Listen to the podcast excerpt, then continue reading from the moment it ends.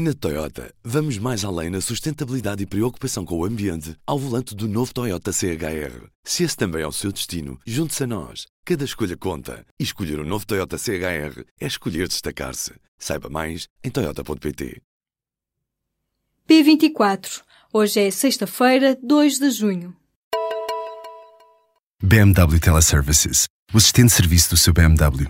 Informe-se no seu ponto de serviço autorizado BMW.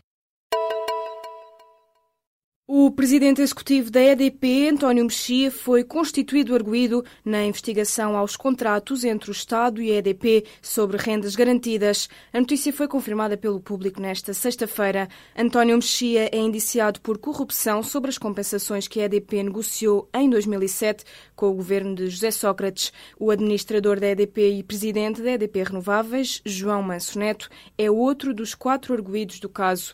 O Ministério Público fez nesta sexta-feira buscas na sede da EDP, da Redes Energéticas Nacionais e da consultora Boston Consulting Group.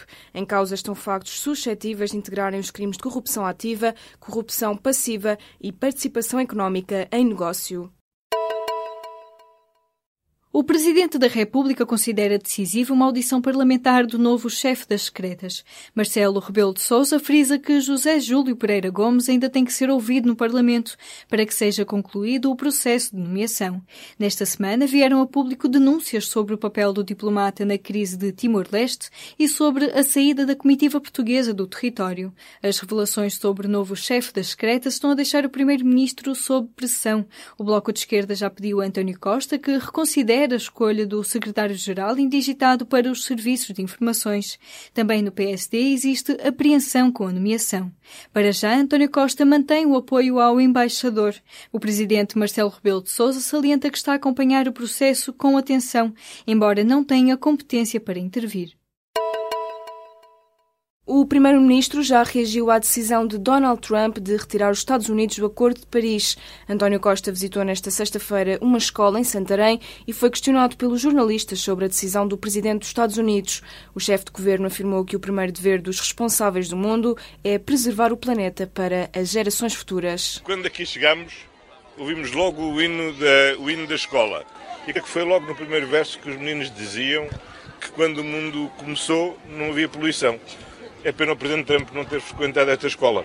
E é muito bom saber que estes meninos, quando saírem desta escola, já sabem aquilo que infelizmente muitos responsáveis do mundo não sabem, é que temos um só planeta e o nosso primeiro dever é preservá-lo para as gerações futuras. Já Trump afirmou que decidiu desvincular os Estados Unidos do Acordo Climático de Paris por causa da desvantagem que o acordo representa para o país. A retirada dos Estados Unidos do Acordo Climático de Paris poderá significar, no pior dos cenários, um aumento de 0,3 graus Celsius das temperaturas globais até ao final do século. A estimativa foi avançada nesta sexta-feira pela Organização Meteorológica Mundial da ONU. O diretor do Departamento de Investigação e Meio Ambiente Atmosférico, Deon Terblanche, ressalva, contudo, que não foi ainda executado nenhum modelo climático para avaliar o provável impacto da decisão de Donald Trump. O acordo Acordo de Paris une quase 200 países no compromisso de tentar evitar que esse aumento da temperatura ultrapasse os 2 graus Celsius. Nos Estados Unidos, alguns estados já anunciaram a criação de uma aliança climática para continuar a cumprir o Acordo de Paris à revelia da decisão de Trump. A aliança é composta por Washington, Califórnia e Nova York, estados que produziram 11% das emissões poluentes totais norte-americanas em 2014. A Unidade Técnica de Apoio Orçamental estima um crescimento de 2,5% do produto interno bruto para este ano.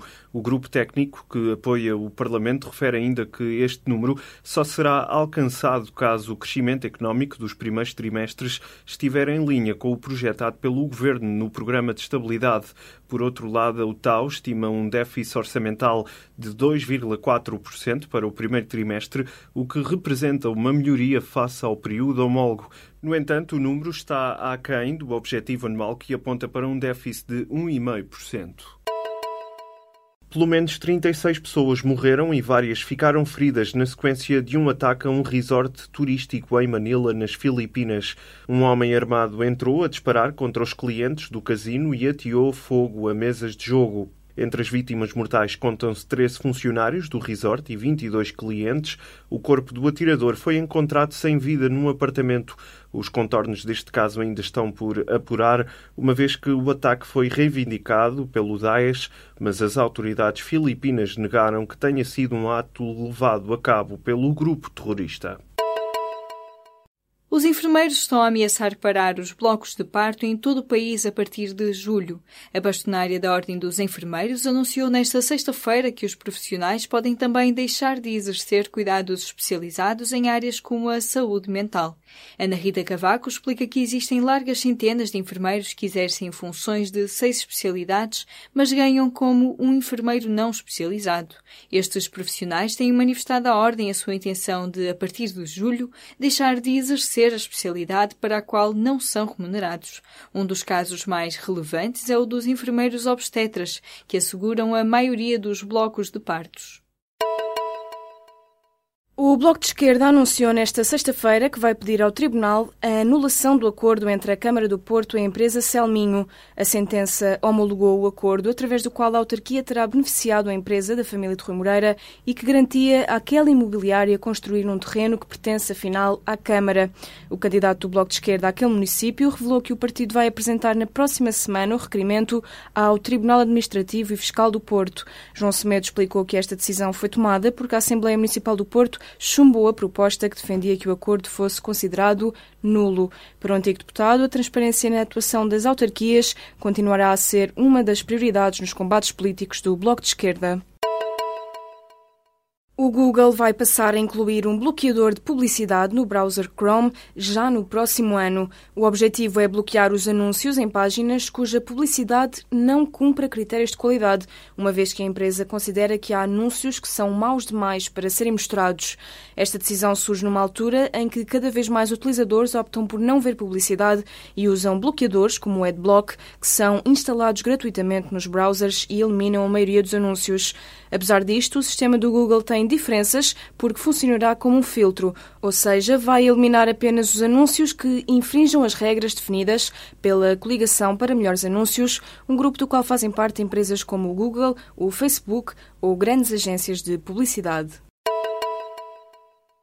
Serralves está em festa no fim de semana mais longo daquele espaço cultural da cidade do Porto. São 50 horas sem parar e um já habitual banho de multidão. Um espaço de e para todas as artes, num encontro multicultural onde todos são chamados a participar. Até à meia-noite de domingo, Serralves não para, com a entrada gratuita. Tenta-se mais uma vez bater o recorde de visitantes que no ano passado bateu a fasquia das 160 mil pessoas. Na Toyota, vamos mais além na sustentabilidade e preocupação com o ambiente ao volante do novo Toyota CHR. Se esse também é o seu destino, junte-se a nós. Cada escolha conta. E escolher o um novo Toyota CHR é escolher destacar-se. Saiba mais em Toyota.pt.